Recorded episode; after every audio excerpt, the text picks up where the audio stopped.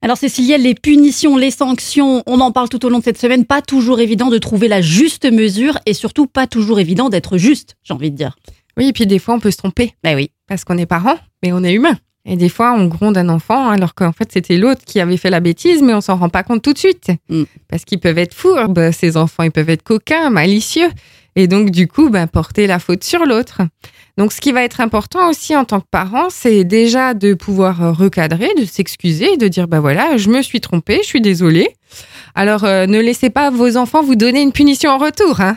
Ça, on est bien d'accord. Hein. Ah oui, on reste l'adulte, on garde le cadre. Oui. Et ce qui est important aussi de savoir, c'est que l'obéissance n'est pas innée. C'est-à-dire que Ah bon l'enfant, quand il naît, il a des besoins qui sont immédiats. Oui.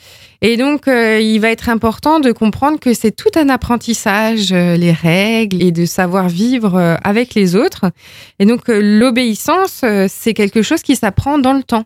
Et c'est pas parce que il est petit que, bah, du coup, il va savoir forcément obéir tout de suite comprendre le nom, ben, ça peut mettre un petit peu de temps. Et ce qu'il faut surtout se rappeler, c'est que l'âge de raison n'est qu'à 7 ans.